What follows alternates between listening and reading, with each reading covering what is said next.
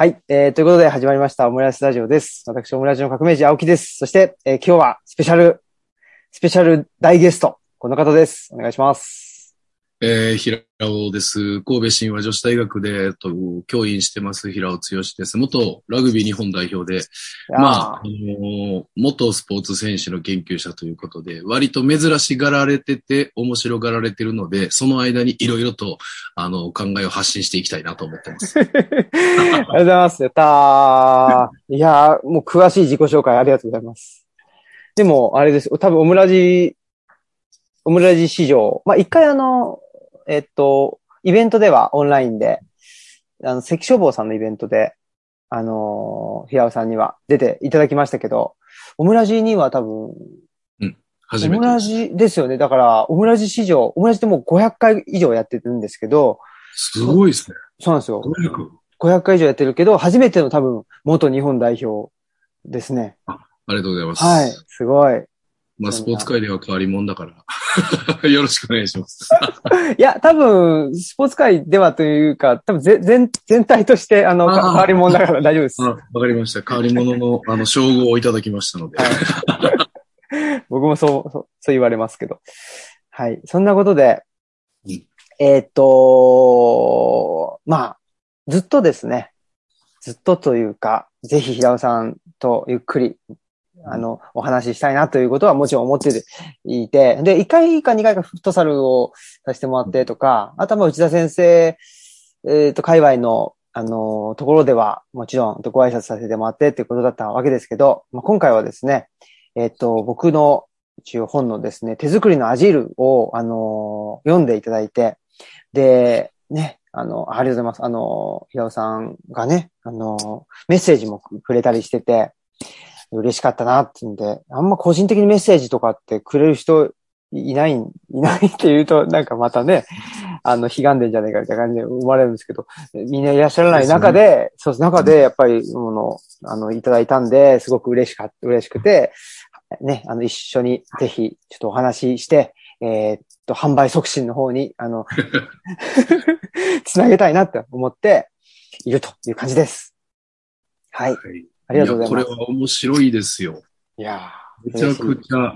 で、コメントも僕、あの、なん、なんだろう、こう読んだ本に対して、例えば SNS でメッセージを送るとかって割とハードル高いし、うんうん。そんじゃそこらの感動じゃやっぱりコメントを送ろうっていう気にならないと思うんですよ、多分、あの、他の人たちもうん。でもやっぱりなんかいい本に出会って、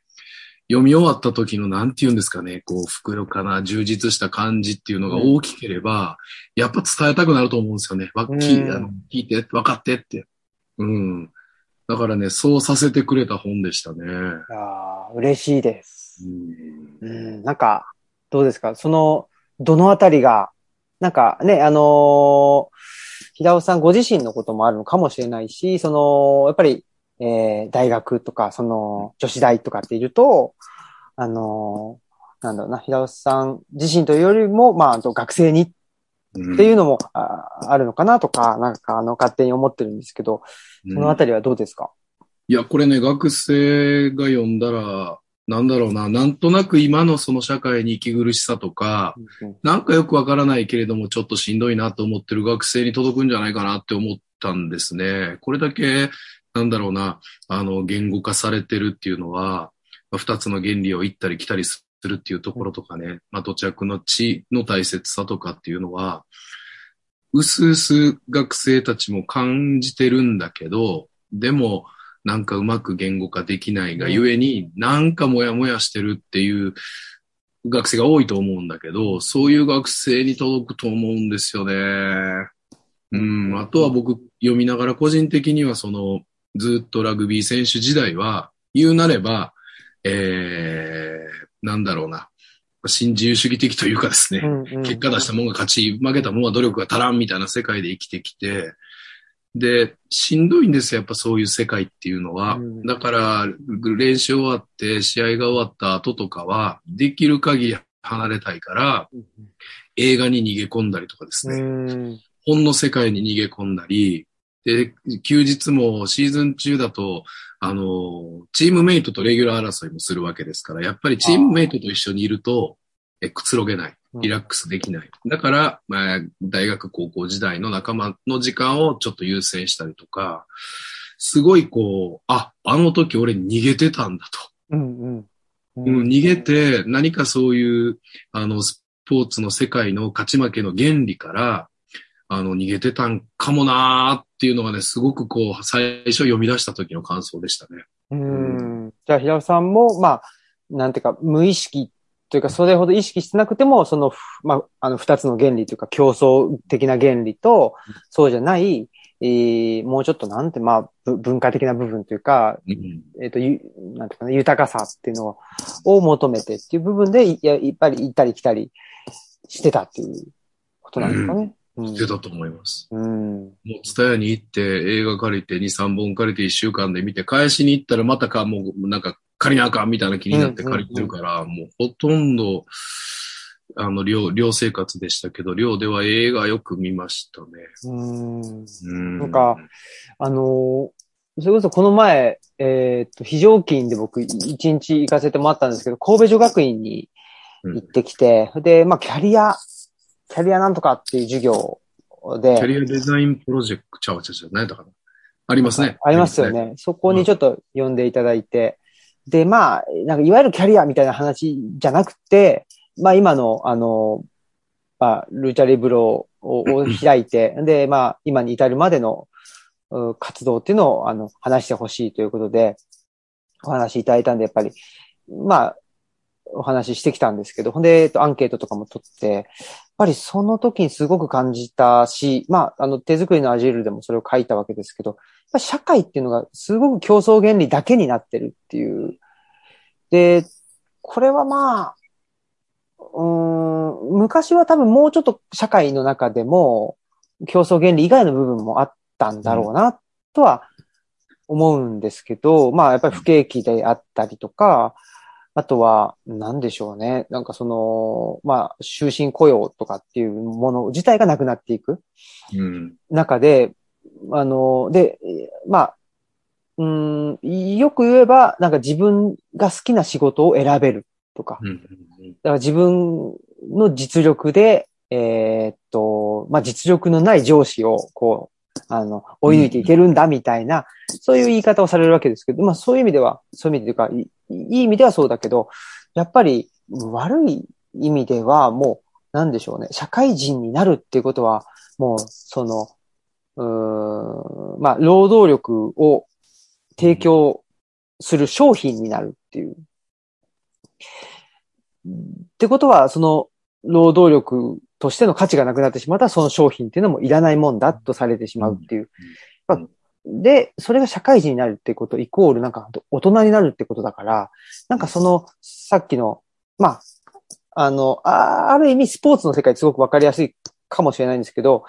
その社会っていうのが、そのスポーツみたいに、なんかちょっと、なんていうかね、フィールドが決まってなかったりとか、その、なんていうんですかね、ちょっと、うん。うん。内と外が分かりにくいから、なんか、社会人になる、自分が商品になる、で、競争社会に出るっていうのは、なんかその競争社会の外があるっていうのは、やっぱり感じにくいんだろうなっていうのは、すごく思いましたね。うん。いや、それも僕すごい感じてて、うんうんなんかこう、競争ってある意味、なんていうのかな、こう、フィクションじゃないですか。うん競争が加熱していけば、言うなれば一人の強者に他の人が従うみたいな。でも競争って方便で、そうやって競争原理を取り入れた方が一人一人ちょっとなんかやる気になるよね、うん。頑張るよね、成熟しようと頑張るよね。っていう程度で競争原理が働いている時って別にいいんですけど、うん。今って競争が全てみたいな、そういう考え方がなんかじわじわ広がってきてるような気がして、で、それが、特に子供のスポーツの世界、部活動とか地域クラブの、えー、あり方みたいなものを見てると、なんていうのかな、もう見事に反映してるなっていうふうに思うんですね。あくまでもゲームじゃないですか。うんうんうんうん。だからある意味仕事でも社会に出て、あの、労働力として自分が勘定されて、で、月にいくらもらうっていうのも、なんか、それはしなきゃいけないからしてることだよね、と。でも、やっぱり自分はこういう生き方がしたいからも仕事はこれぐらいでいいし、別に給料たくさんもらわなくてもいいし、まあ生活していくだけでももらったらいいけども、でも僕はこの趣味の絵を描くことがちょっとやりたいとか、そういう余白みたいなものがあって、言ったら、ゲームっていうか、そのうん、あの、実世界の中に、ちょっとしたこうゲゲームを取り入れてるんだ、みたいな意識がまだあったと思うんですけど、う。そのゲームのルールがイコール社会のルールだみたいになっちゃってきてるような気がして、うん。うん。うん。だからスポーツも、あの、もう完全にゲームでね、試合で勝った負けた言ったって、それ以外の日常生活があるわけだけど、でも勝つことが全てだっていう風になってきて、そこでの優劣が、まあ、えー高校生の部活動やってる子たちにすれば、部活動でのそのレギュラー争いとか他校との争いに勝っていった人が日常生活でにおいても、その、えーなんだろうな、自分の、えー優越性みたいなものを持ち込んでしまって、うんなんかこう全然隙間がないっていうか、それをすごく感じてますね。特に今のスポーツは、あの、プロスポーツが、なんだろう、あの、プロ選手って基本的には、まあ自分が商品として、うんどれ、どれぐらいの、えっと、魅力があったりとか、めえっと、オリンピックでメダル取るとか、ある意味こう、自分、あるいはその所属する事務所がブランディングしていくわけですよね。だからある意味仕方がないとは思うんだけど、それを見て、なんかこう子供たちも真似してるような気がして、うん。うん。なんかね、もう競争原理ってそんなに万能じゃないよって、うんむしろ丁寧に扱わないと、すごいこう害毒を及ぼすよっていう考え方を持つ人がすごく減ってる気がします。うん。うんいや、本当に、そうですよね。で、多分本当におっしゃる通り、競争原理を、なんてでしょうね。あの、競争原理が、まあ、支配するっていう、うんそういう場所で、例えば、まあ、それこそこ古代ローマ時代とかだったら、円形闘技場であったりとか、うんやっぱり一種、ね、ここって、ここってフィクションの世界ですよっていうのがもう、見見たままわかるっていうかうん、だったんだと思うんですよね。ただ、やっぱりこれが、うん、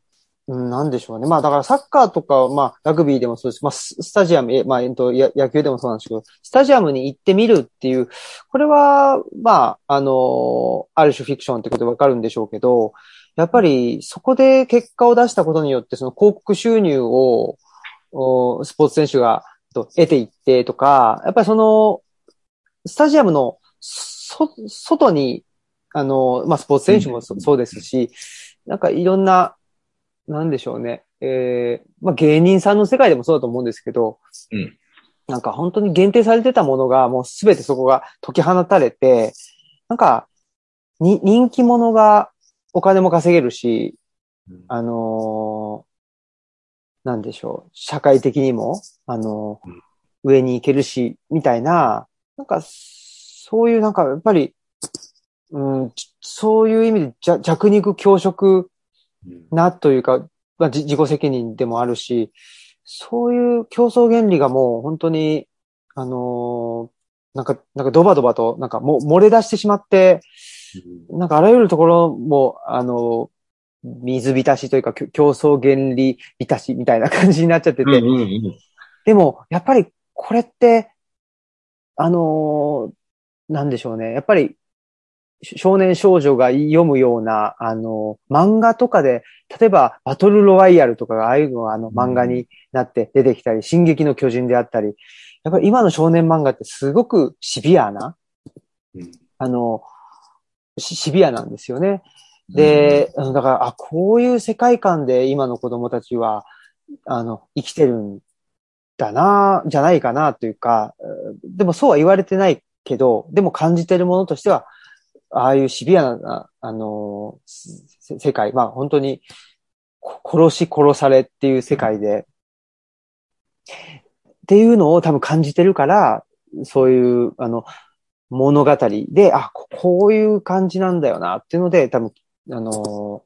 まあ、共感していったりしてんじゃないかなって思うんですけどね。うん競争って、わかりやすいじゃないですか。勝ったはい負けたりって。うんうんえー結果もすごくわかりやすいし、子供の頃っていうのはやっぱり、あの、自分のアイデンティティを確立するために、ちょっと他人と比較するっていうのが思春期のなんていうのかな、そういうこう、振る舞いですよね。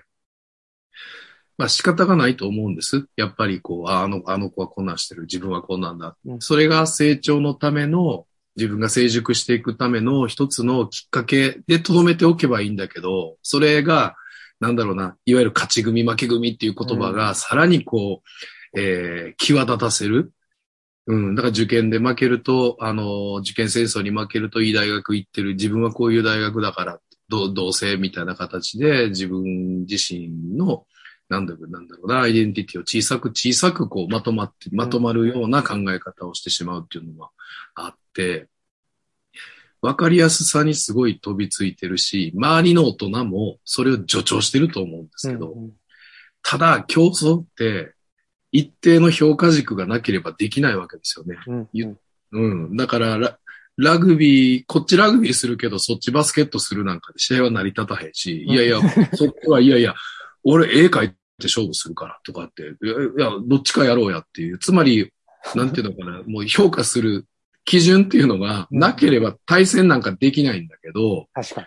そんなことばっかりじゃないですか。うん社会、日常的な社会っていうのは同じ仕事をしてても全然こう、会社が違えば職種も違うし、仕事のやり方も違うし、多様性、多様性って言ってるくせに、ものすごくこう、うん何事もその競争、一つの価値基準を、えー価値判断、それ、それになぞらえて、どっちが優位でどっちが劣位にあるみたいな。うん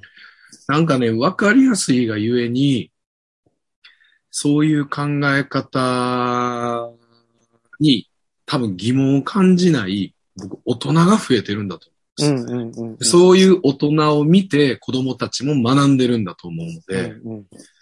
なんていうかな、その、まあ、スポたかがスポーツだよって、誰、誰もなんかを言わないというか、うん。指導者はもうこ、あの、この試合が全てだって言って競争に駆り立てるうん。親とか指導者も多いしね、スポーツの世界で言えば。でもね、やっぱりいろんな判断基準があって、価値判、えーいろんな、その、なんていうのかな、基準となる、えっ、と、その人の価値を判断する基準っていうのを作ろうと思えば多分無限に作れると思うんだけど、そういう部分ってやっぱり複雑な思考を必要とするし、それこそ、あの、学問的な知識もいるだろうし、あの、多分手作りのアジールの中で書かれてる青木さんが言ってる人文知だと思うんですよ。うん人文知が痩せを、あの、そう、あの、衰えてるような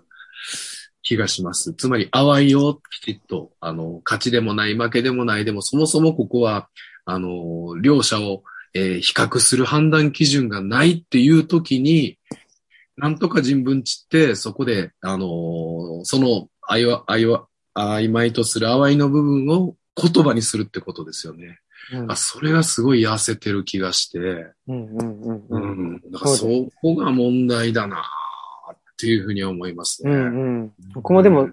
そう思いますね。あの、なんていうかな。うんその、言葉が、まあ実際に、その減っている、その語彙が減っているってことももちろんあるでしょうし、うんあとはその語彙は変わっていないっていうか、使う言葉は変わっていなくても、その文脈が、まあ資本主義的であったり、その競争的な文脈でしか使われなくなってきてるっていうのは、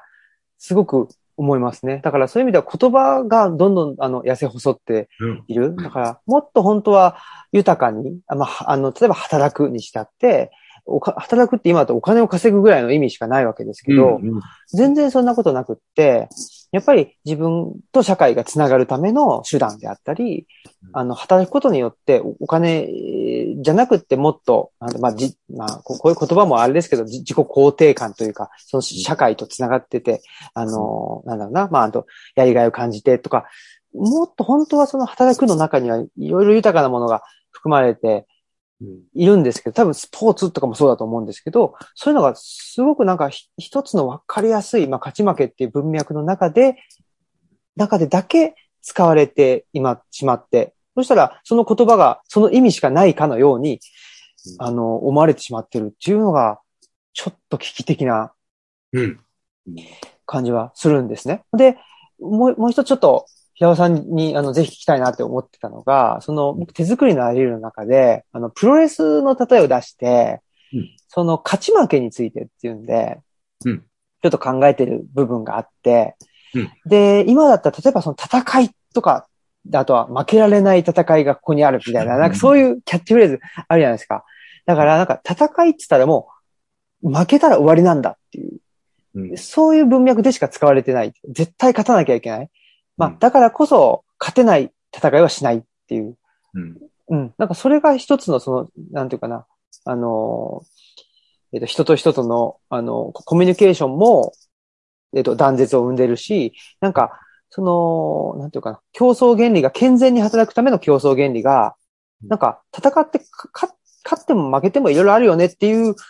ことで本当はあったんでしょうけど、なんかそのた、戦わないっていう選択肢を選ばしていて、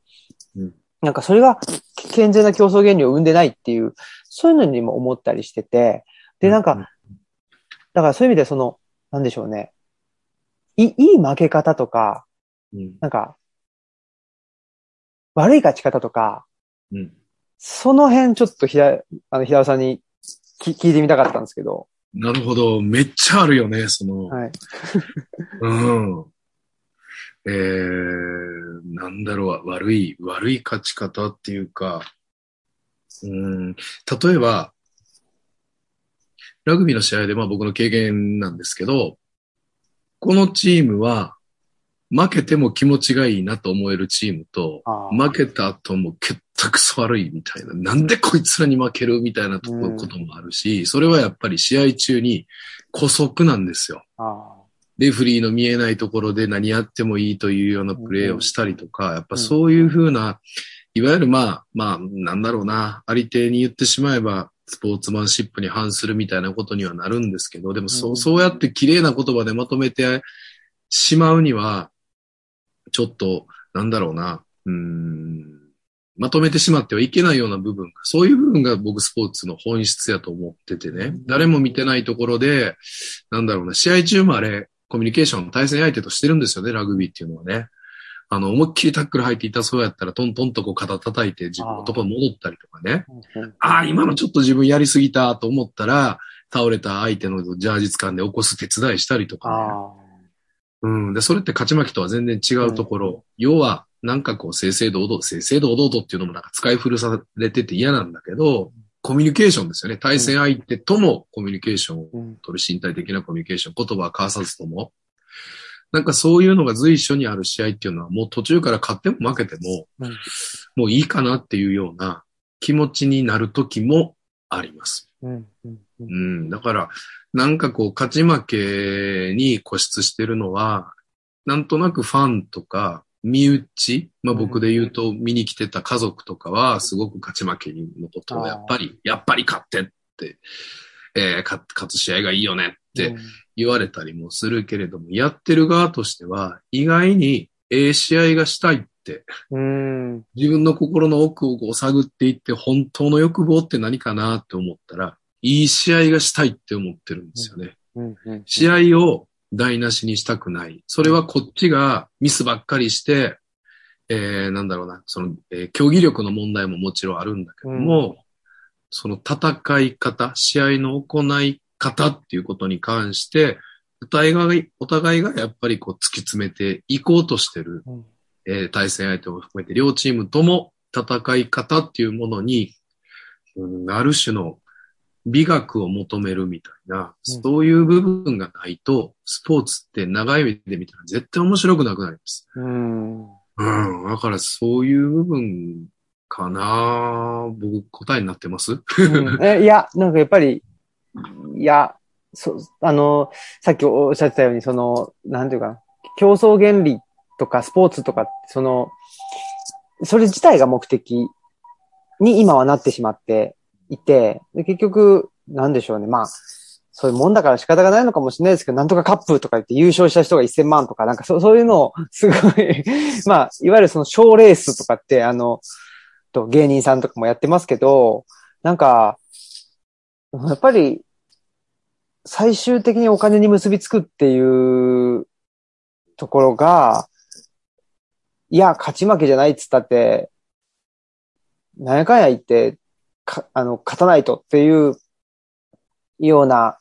価値観を、なんかすごく助長しているような気もしますけど、でもやっぱりスポーツ選手でプレーしている本人っていうのは、いい試合がっていうのはやっぱり、うん、そのいい試合をするとか自分のそのパフォーマンスを最大限発揮するために、ま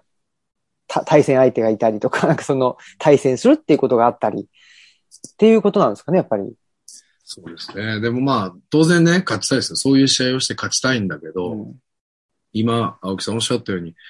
なんかこう、えっと、芸人の大会でも1位が、まあ、うん賞金1000万とかってやってる、なんかそれってもう昔はゲームみたいな感じでね、楽しめる余裕があったと思うんですけど、うん多分今本当に不況っていうか、うん貧すればドンするじゃないけど、余裕ないんですよね。うん。うん。だからこそそういう、こう、勝利を目指して、まあ、試合をする、えー、スポーツなんかだと、試合をするプロセスそのものをじっくり見たりとか、そこから何か喜びを得ようみたいな、そういう余裕もなくて、結局、えー、請求に、あの、結果、勝利を求めてしまうという、その考え方がね、やっぱり広がってるよね。あの、なんだかんだ言っても結果でしょ負けたら意味がないでしょって。もう一刀両断に、こう、物事を考えてしまう。うん。まあそれがね、なんか、ものすごく居心地が悪いっていうか、何でもかんでも競競争っていうか、まあ、デジタル的に勝ち負けと分けてしまうな、なんだろうな、思考の単純性みたいなものは、もう年々、スポーツのみならず、いろんなところで見られるなっていうふうには思いますね。で、やっぱりお金なんですよね。お金。なんでもやっぱり結局文脈読み解いていったら、あ、金か、うんあ、名誉かうんっていう、そういうこう空気がもうどんどんこう広がってるから逃げたくなるっていうか。逃げなきゃいけないとは思うんですけど。うん。いや、わかります。だから、その、ほ、まあ、ぼ僕らもそうですけど、あの、えっ、と、資本の原理から、えっ、と、に逃げ続けるっていうことを言ってるんですけど、なんか、例えば、な、なんでしょうね。その、僕も今回の、てあの、手作りのアジールとかも出したりすると、まあ、大体で、あとは新聞の取材とかも、もちろん、あの、平尾さんもよくあると思うんですけど、そうすると、こういう、この人こういう人だよねって、なんか決まってくるじゃないですか。まあ、パッケージ、パッケージングされちゃう、そうそうそう。うん。で、そっからは逃げたいじゃないですか。うん。で、そうそう。逃げたい。そう。そうなんですよ。で、だから、まあ、僕はまあ、まだ、まあ、でも僕もでもそうです。最近だとその、いあの、行ったり来たりするって、うんそのさっきの、行ったり来たりするっていうので、えっと、そういう人としてご紹介したいので、そういう文章を書いてくださいとか、うん。まあ、特にみ短くって分かりやすい、あのーやつを求められれば求められるほど、やっぱりそこが求められるから、うんそういう文章を書かなきゃいけないっうんてことになってくるし、で、それを繰り返せば繰り返すほど、なんかそういう人になっていってしまうっていう。うん、うん、うん、うん。あのね、わかりやすい文章を求める人はもう、もう大警戒しとかなダメですよね。うんわかりやすく書けへんし、わかりやすいような生き方してないっていう。そう。だから、ちょっと青木くんとは違うけど、僕は、まあ、スポーツやってて研究者やってて面白いねって言うんだけど、なんかそれをうまくこうまとめて、あのー取材をした人なんかは、まとめてなんかこう、あの、その、これまでの道のりをこう表したいって言ってるけど、そんなん自分だってわからへんし、うんうん。で、そういう、こう、あの、全然違う職職業にこうチェンジした人として、なんかこう、ああの、なんていうかな、アピールしたいんですけどって言われても、そんなん自分でも分からへんし、自分が興味があったり、あの、怪我して必然的に体のことに興味が持ったっていうことも、今から思えばなんでかなっていうのも、あの、分からないし、うん。で、それこそ内田先生とかに出会って、わーっと世界が広がったっていうのも、まあ、偶然で、あの、本当にこう、なんていうのかな、偶然で今に至ってるわけやから、うん。あらかじめ取材なんかでも、なんかこう、僕が発信している SNS とか書いてる本とかも、まあ、さらっと読んで、なんだろうな、こう、当たりを決めてうん取材してくる人っていうのは、やっぱり多くて、僕それは目いっぱい暴れようと思って、うんうん。うん。で、自覚しとかないとうん取り込まれてしまいます。うんそういう人にならなきゃいけないのかな、みたいな気になってきて。ねそうなんですよね。ね。ねえ、そう。やっぱり、まあ、僕も、やっぱ真面目なに人間な、真面目な人間なんでっていう、本当に真面目な、本当に真面目なやつは自分では言わないっていうあれもあるんですけど、でも、ね、まあ、あの、平野さんもそうだと思うんですけど、やっぱり、リクエストがあったら答えてあげようって思っちゃうっていうところもあるじゃないですか。で終わってからすごいトロー感に、ああ、言ってしまったな。やっちまったみたいなちょっと違うんだよな、とかね。やっぱりうん、ありますよね。で、まあ、やっぱり、うーん、ぼ僕もそうですけど、言いたいことって、言いたいことって言い切れないからあんだけ本書くわけですし、うんだからそんな一言じゃ言えないわけだし、一言言い切、言い切るんだけども、いやでも、こういう面もあるし、ちょっと状況が変わったら、ちょっとこの、これはなしになってこうなるしとか、なんか、っていうのをやっていくと、一冊の本になるわけじゃないですか。ですね。うん。だから、でもその分かりやすさをまあ求められるし、で、まあ、なんか、で、その中で、まあ、その分かりやすさっていうのと資本の原理っていうのがすごく親和性が高くって、うん。あのーっていう感じなんで、なんかそこからし、その資本の原理からまあ逃れ続けないといけなくてっていうのを考えると、まあ僕なんて全然あれだと思うんですけど、平尾さんの場合はね、まあそのオリンピックに反対する、あの、珍しいスポーツ、珍しい元スポーツ選手で、現在教授とかうん。だったら、やっぱりもうそのパッケージ、そっからの逃れるのって、どうしたらいいんですかね？僕どうどどうやって逃れようとしてますか？え？そそういう、そういうパッケージから、うん。ど、どうやって逃れようっていう、なんかその作戦はあるんですか？平尾さんは。そうですね。なまあ、オリンピックに反対している人で、まあ、あれだけこう、ちょっとこう、社会が、なんだ、なんていうかな、こうから目が、えっと、そういうふうに社会に受け取られるようになって、うん怒るキャラみたいな感じが定着してるんですよね。うんうん。でも、そういうことではないから、あ絶えずなんていうのかな、こう、うん。すべてそういう期待を裏切ってやろうっていう、天の弱なところは あありますね。ー、うんうん、でも、根本的にやっぱりこう、逃げるっていうのは、なんだろう、割と無責任に、えー、もうわからんこのことって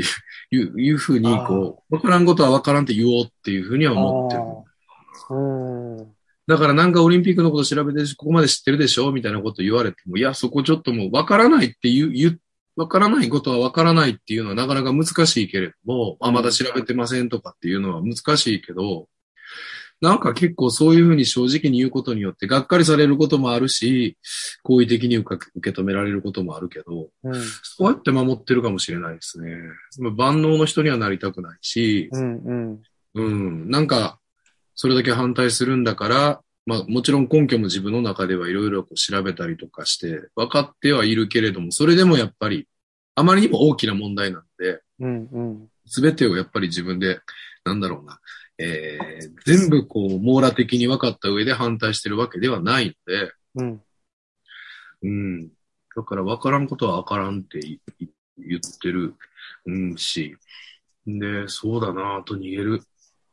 うん。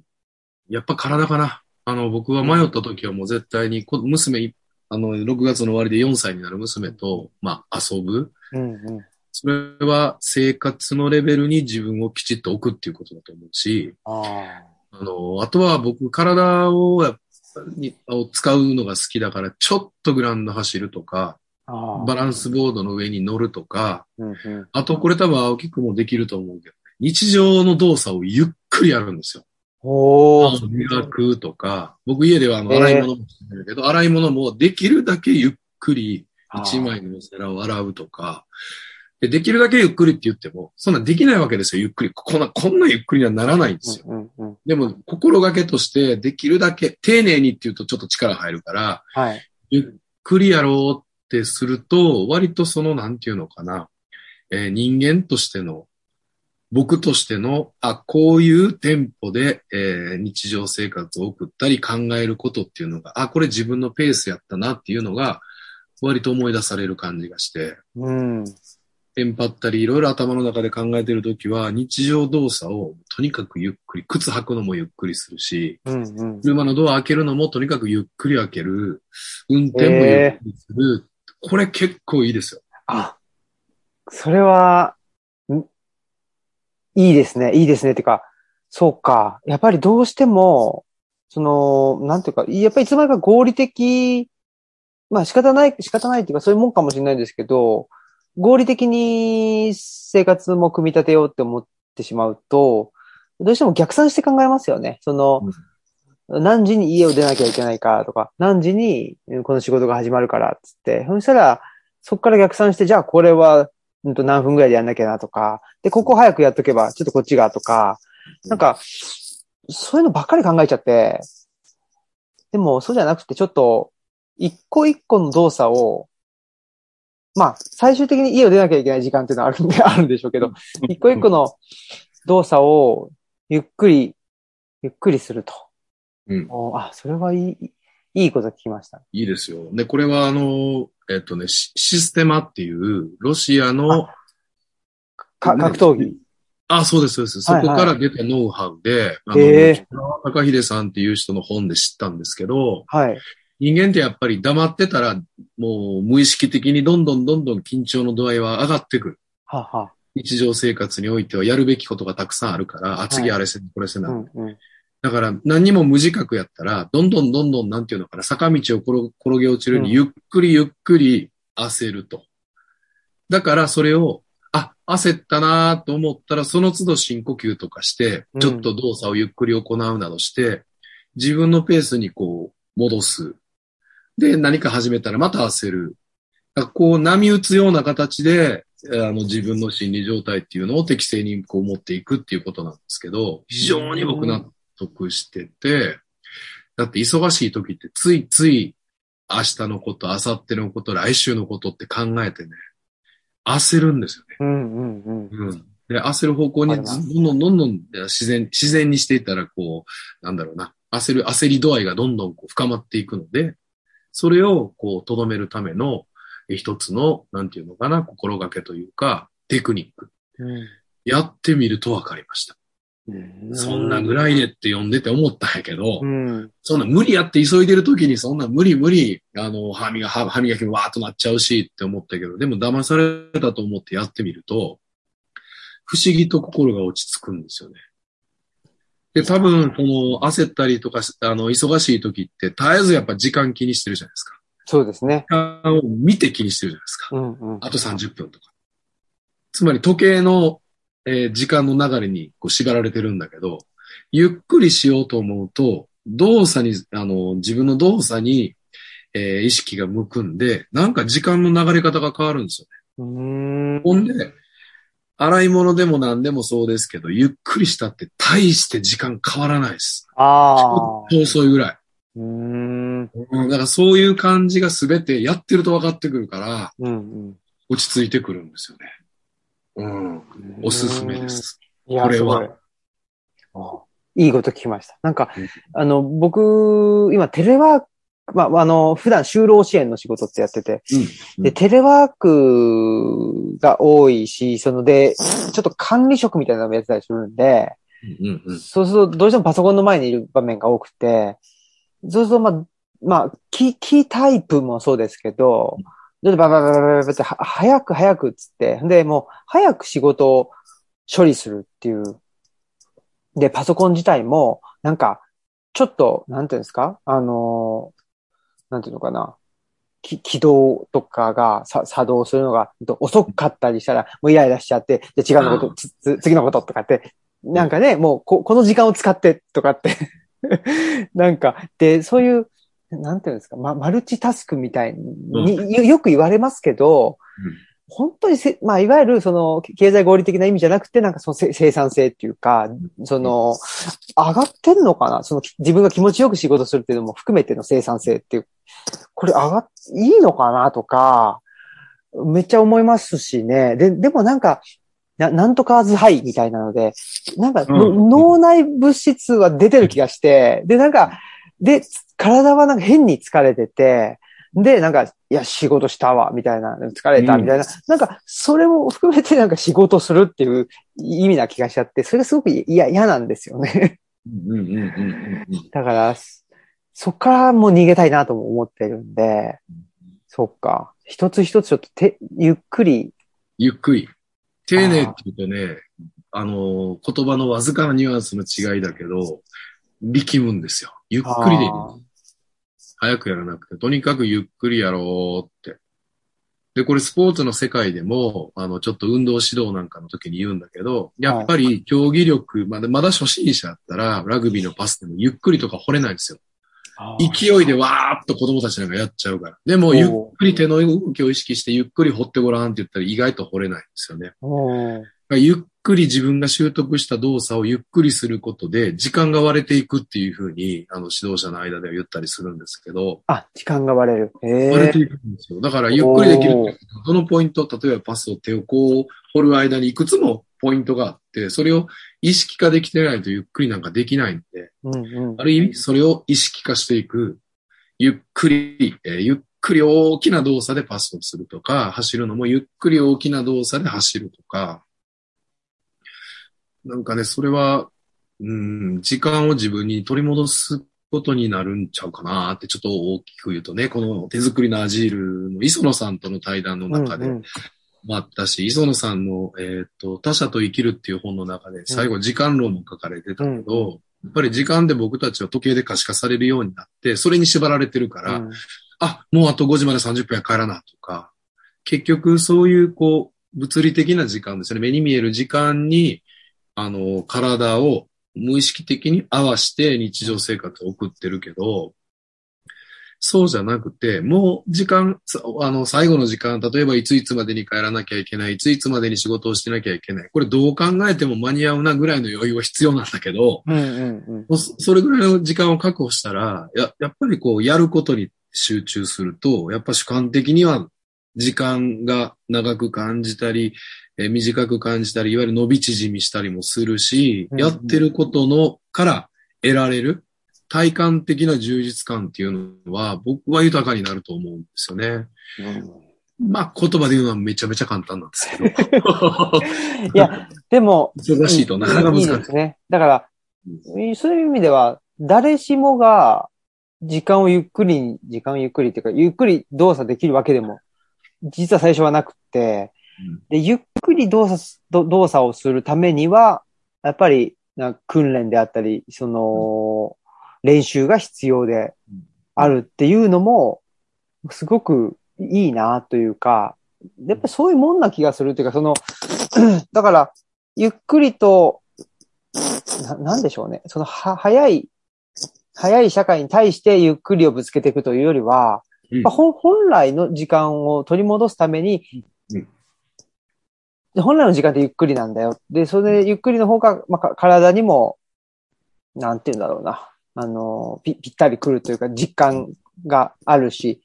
で、それを取り戻すためには、やっぱり、日々の、うんいあの、うん、意識とかが必要で、うん。で、結果的に、ってことは、やっぱり、仕事ばガンガンガンガンガン入れてたら、ゆっくりも、ゆっくりど動作なんてできないから、うん。仕事の、を受ける数とか、っていうのは、まあ、ある程度、決まってきてとか、その、うん。うん。うん。は話が多分逆逆でしたね。僕今考えてたのが。このし、このいう仕事を受けてる中でどうゆっくりをやったらいいのかなって考えてたんですけど、そうじゃなくて、ゆっくりやるために、仕事を、仕事い、あの、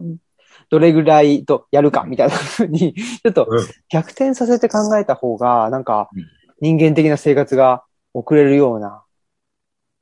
気がしますね。うん。そうだと思います。ねゆっくりできる範囲で、まあ、限界があるから、つまりヒューマンスケールに、こう、ななんていうのかな、合わせていくというかえ。ね。うん。うん。だから僕、ちょっと大丈夫かな、ここだけの話。大学のその、事務話はいはい。事務仕事とか、はい。あの、会議とか、最近めっちゃ忘れるんですよ。ああ。うん。でもやっぱり僕の中で優先順位つけてやったり、ゆっくりこうしたりとかすると、あ、もうこれはもうキャパオーバーだから、もう待ってもらおうって思うと、割となんていうのかな、忙しさが、えー、もたらすイライラとか、うん。それがね、減ったような気がします。うん。うん。だかうんら、なんかこう、ゆっくり行い始めることで、いろんなことが見えてくるというか、あ、自分にとってはやっぱりこれは、あのーなんで会議の数も多いし、事務仕事もちょっと、えー、もう本当多いんですよ。もうちょっと愚痴っぽく言わせてもらうと、もうだからのなんかこうそういう、えー、通達があったからこれこの書類出してくださいとか、えー、研究倫理規定のその映像を見て、えー、学術振興会に登録して、これに答えて出してくださいとか、もうバンバンバンバンパソコンで来るんで、うんうん。そんなもん原稿をゆっくりしようと思ったら、無理やって思って、うんそう、すいません。なんか電話になっちゃった。いや、そうですよね。うん。いや、わかります。そうか。いや、だから、多分、これ聞いてる人はもしかしたら、いや、そ、そんなことできたらく苦労しないよって、言う、思ったかもしれないんですよね。その仕事がね、いや、これだけの仕事やんなきゃいけないんだからって、ね、その中でゆっくりなんて、でその無理だよって思ったかもしれないけど、でも、やっぱ、まあ、キャパってあるから、うんキャパ、キャパオーバーを、キャパオーバーした人とかを、なんかまあ、せ、責めないっていうのも大事だし、そそういう、そういう社会がいいですね。で、自分も、あの、ね、あ、なんだろうな、うんと、あ、ごめんとかっつって、なんだ、うんと、忘れてましたみたいな感じで、もう言言えるみたいな。うんやっぱりそそういうのがいいですよね。めちゃめちゃ謝りますからね、僕。すいません。ねでも、それでいいっすよね。許し、ゆ許してよって感じですね。うん。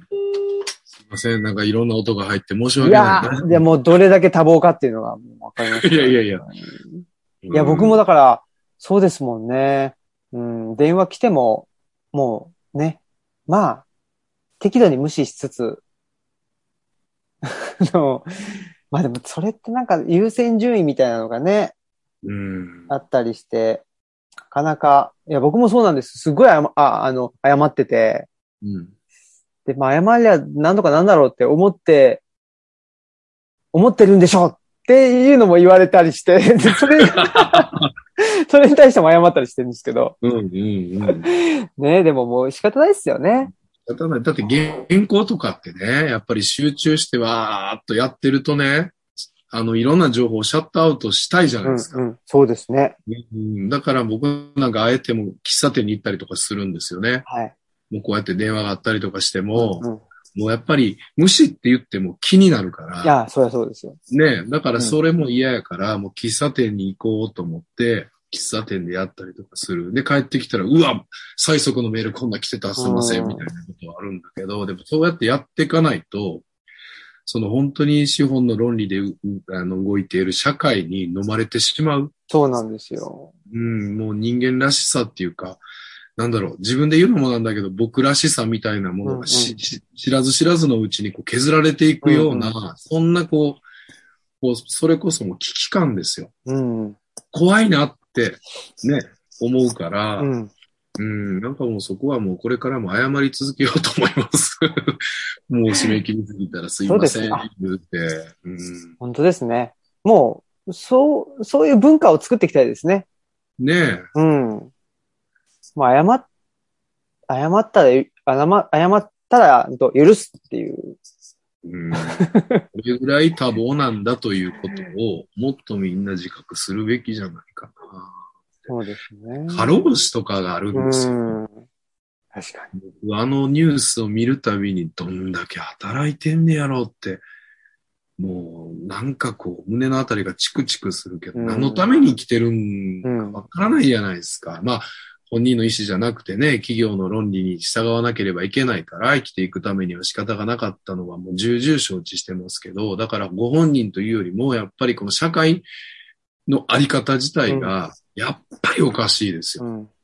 うん。そう思いますね。そう思いますし、まあ、ちょっと僕もここだけの話ってあれですけど、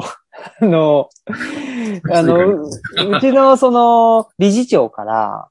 あの、これをやるんだよとかっつって、まあ、し指令なのか、命令なのかうん、わかんないですけど、く、来るんですよ。で、やっぱり、まあ僕も含めてですけど、真面目な人は本当にそれをやろうとしちゃうんですけど、なんか、まあ、ほ本当にそれをやんなくていいんだなって、なんかか勝手に思っててうん、だからなんか指令というか、その、これやっといてって出す方も、なんかそんなにきっちり、その、イメージがあって言うわけじゃないから、だからある程度のものを出して、ほんで、いや、これはとか言って、なんかその何度かラリーする、ここの時間を作っちゃうっていうか、ここっちから。あ、そ、それでいいんだなとか、か最近思い始めましたね。だから、なんかさっきの、か、あの、戦いのか、えっ、と、勝ち負けじゃないんですけど、なんか、やる以上は勝たなきゃとか、やる以上は、あやっぱりある程度完璧なものを出さなきゃとか、うん、うん、なんかそういうふうに思いすぎてるような気もして、うん。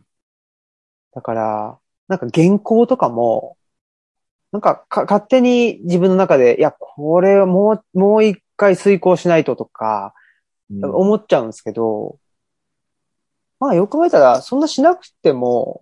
うん。別に、まあいっかとか、うんず、ずっとそれ言っちゃうとあれあるかもしれないですけど、なんかその辺、その仕事のハードルってなかなか、なんか自分で作っちゃって、自分でこ、あの、そこを超えれなくなっちゃって、みたいな。うん、うん、うんうん。そういうのもあるな、とか。ありますよね。なんか、ねそれってまあ、虚栄心みたいなものもあるし、見栄も僕の中ではね、はい。あるんだけど、原稿についてもそうです。以前よりも肩の力抜いて僕も書けるようになったのは、あなんかね、完璧にこう、なものを書きたい。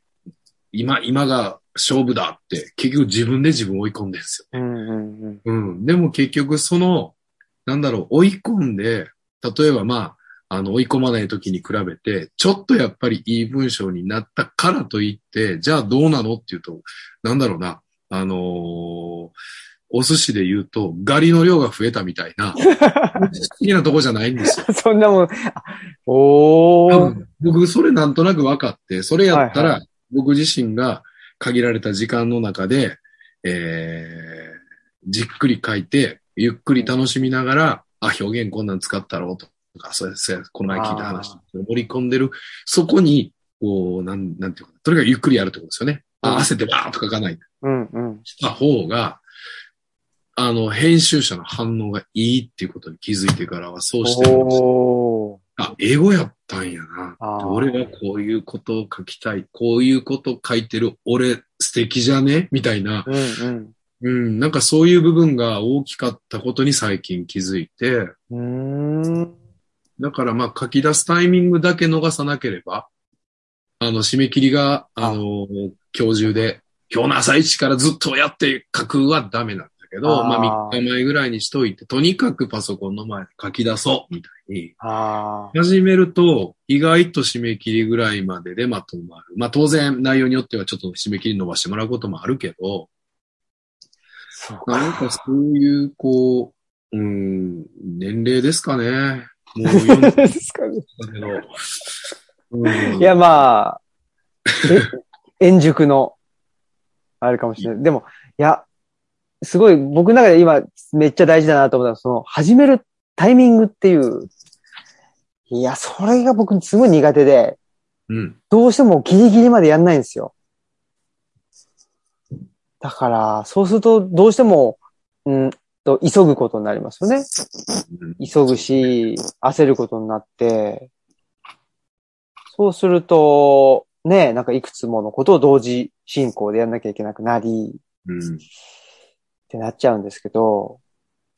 そっか、始めるタイミング。うん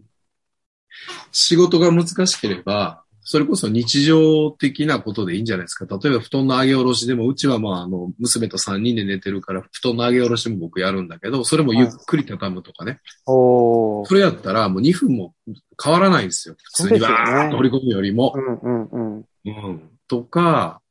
そうですね。あと、うちマンションに住んでて車が、えー立体駐車場は地下に、地下3階に入ってて、うん。だからずっとボタンを押してあげて、出してきて下ろして、ほんでまた上上がって娘を連れて行くっていうこともあるんやけど、最初はもうめんどくさいなとか思ってイライラしてたけども、とにかくゆっくり、遅かったねって言われてやろうとかって思いながらやると、なんかね、その方が心地いいな。心地いいなっていうことが分かれば自然と次もそんな風にしてるんですよね。確かに仕。事をゆっくりするっていうのは多分ちょっと時間かかるし、なかなか難しいと思うし、余計焦ることにもなるから、日常動作がいい。歯磨きとかもいいですね。歯磨き。あもうゆっくりやる。ーうん。お風呂もゆっくり。バーっと頭洗って、そのもう、その泡でついでに体洗うとかじゃなくて。そうですね。そっか。あ、ね確かにな。仕事とか言ってね、どうしても相手がいることだったりするから、まずは、まあ、歯磨きとかだったらね、別に自分だけの話だから、そう。ゆっいいですよね。くり。一本ずつ磨いてやれ、みたいな。体感はね、やっぱり変わってきますね。一回じゃわからないし、なんかイライラすしたりもしたんだけど、やっぱり日常ちょっと気ついた時にやってたレベルですけど、あ、特にイライラしてる時にやると落ち着く。ああ。わかりやすいからイライラしてる。あれ？なんかちょっとイライラなくなってるみたいな形になるから。へえ。ただ、イライラしてる時にゆっくりするってすごいこう、あの、最初はね、難しい 確かに。逆のことですもんね。うん。へえ。いや、すシスごい。テマはですよ。システマは僕やっぱり体使ってきて。システマってなんか、こ、こ、こ、こんなやつ、こんなじゃないですか。聞きましたっけ？なんか僕で詳しく詳しくは知らないあ、ですそう。なんですね。やってないですけど、うんうんシステマでやってる、そういうこう、えっ、と、自分呼吸を整えるとか、そういうゆっ。そ、それこそ、その、カーゲーベイの人たちがやってるみたいなうんうん感じですよね。そうそう、元はね。うん元は。うん。だからまあ、そういうその、焦るとか、時間にコントロールされちゃうっていうのが、やっぱりその、究極的には人の生き死にというか自分の生死をわ分けることになるってことですね、多分。うん。あの、そそれだけ時間をコントロールすることを、その、うんロシアのね、そういう格闘技の中とか、カーゲーベイの中でやってるってことは、いかに、やっぱり、あの、焦らないであったり、うんなんか、時間を、なんか自分の、でコントロールするとか、うん手に持っておくみたいなのが、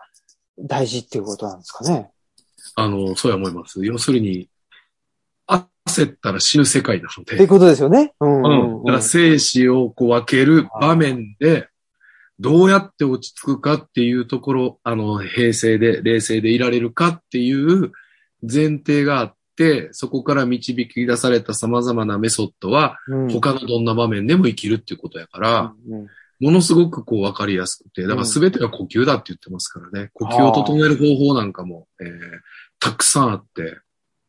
うん、あの、うん。まあ、呼吸法は別に他のね、あの、なんだろう、あの、他にもいろいろありますけれども、うんうん。システマの、うん、とにかくシンプル。だから生死を分ける場面でそんな複雑なことなんかできるはずがないから、うんどれだけシンプルで短時間で、えー自分を落ちつ落ち着かせることができるかっていうところが、もう実にシビアで、だからこそいろんなものに応用、応用できたんだと思いますけどね。うんうんえその本があるんでしたっけ？システムいっぱい本出てますよあ、いっぱい出ている。うんなんかおすすめの、その、ね本がもし、北川隆秀さんっていう人の本がいいですね。えっとね。北川隆秀さん。ん。はい。の書いてる人、あのー本が一番わかりやすいというか、おー。ちょっと今ね、あるかな。あ、でもちょっとしし調べます。あ、北川隆秀さん、システマって。はい出てきたでしょ出てきました。うん。へえ。ちょっとこれを。どれだろう？ストレス、パニックを消す。最強の呼吸,、呼吸法とか。うん。シあ、それじゃない。それじゃない。システムボディーバー。それ、それだと思います。多分あ呼吸法が僕参考にしてる。うーん。本当だ。あ、いくつも本出されてますね。うん。へえ、面白そ今ちょうどここにあるのは、あの、これはシステムの考え方を、なんかこう小説風にね、う。へえ、うん、書いてて、これ、人生は楽しいかいっていうタイトルは、あすいません、あの、北川さんには申し訳ないけども、割とこうカジュアルな感じなんですけど、はい。めちゃくちゃ面白いですね。北川さんの翻訳みたいですねあ、。そうだ、あそうです、そうです。へえ。ルギーシステマスキーっていう人が書いて、システマスキーのシステマなんですか？そうですあ、人の名前なんだ。よ。はい。あ、そうなんですね。。へえ。面白い何回も読み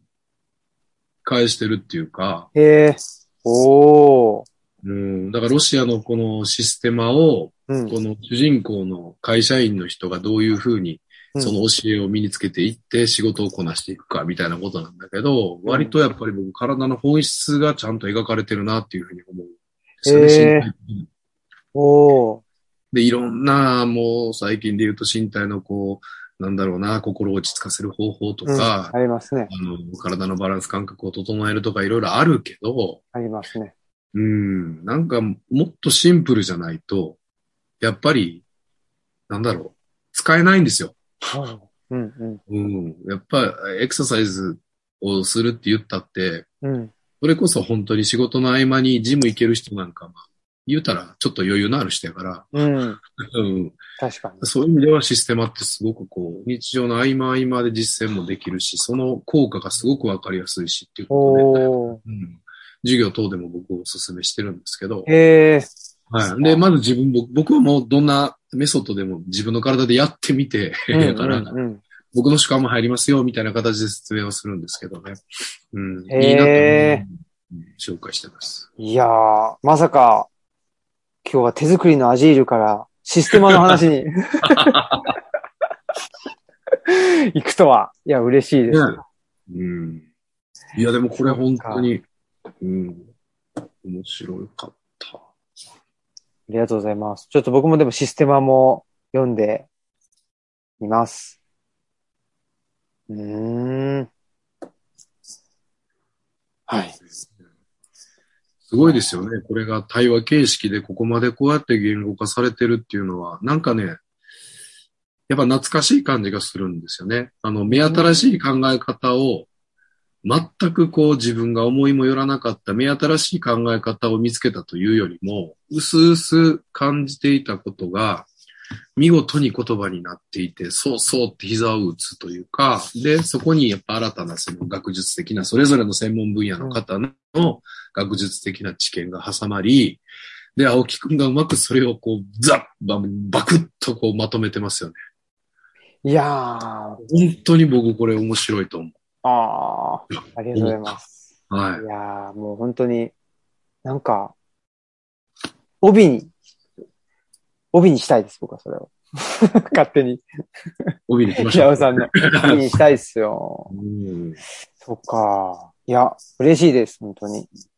引き続き学生には進めてまいります。ありがとうございます。嬉しいです。僕もちょっと、システマや、あれですね。ちょっとうちのルチャリブロコーナーの、その、あの、平尾さんの本の横に、ちょっと、はいあの、システマの本も、ちょっと置いとこうかなとぜひ。思います。はい。ありがとうございます。また、ちょっと定期的にぜひ、あのー、オムラジの方にも出ていただけたら嬉しいです。いや、こちらこそぜひあの定期的にこういう話するとなんかほんとスッとします。こういう話ができる人って本当周りにいないです。はい。多分、思いませんあ、でも青木くんの周りいるんやね。よ寄せつけてるから。いやいや、どうですかね。でも、オムラジリスナーのね、人たちは多分みんな、あのー、点でバラバラ、あ、そうかそうか。うん、じ自分しかいないなっていうふうに、あの、思ってる人たちが 多いんじゃないかなとも思うので、あなるほど。はい。ぜひ。はい、ぜひ。はい。ありがとうございます。ありがとうございますそんなことで、はい。えー本日のオムラジはここまでにしたいと思います。えーお相手は、オムラジの革命児、青木と、平尾剛でした。はい。ありがとうございましたありがとうございました。